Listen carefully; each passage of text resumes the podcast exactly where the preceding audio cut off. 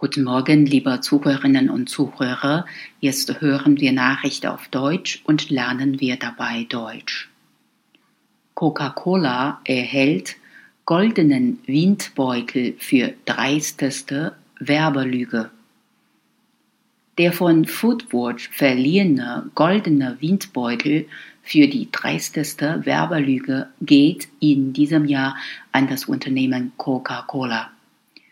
Wie die Verbraucherschutzorganisation mitteilte, kürten die Teilnehmer der Aktion das Smart Water des Getränkeherstellers zum Gewinner des Negativpreises. Foodwatch kritisiert, dass das Wasser nicht besser als herkömmliches Mineralwasser sei, jedoch bis zu siebenmal mehr koste.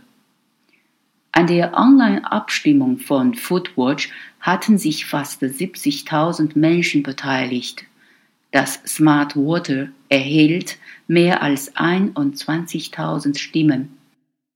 Die Verbraucher konnten neben dem Coca-Cola-Produkte auch an Olivenöl, an Epson-Antopf, an Ketchup für Kinder sowie an Müsli-Riegel wählen.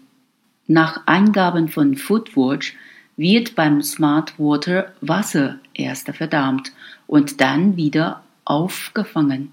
Verlorene Mineralstoffe würden später wieder hinzugefügt.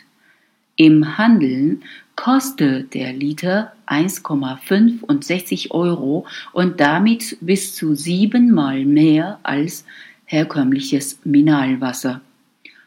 Coca-Cola bezeichnet die Auszeichnung hingegen als nicht gerechtfertigt und kündigte an, den goldenen Windbeutel nicht anzunehmen.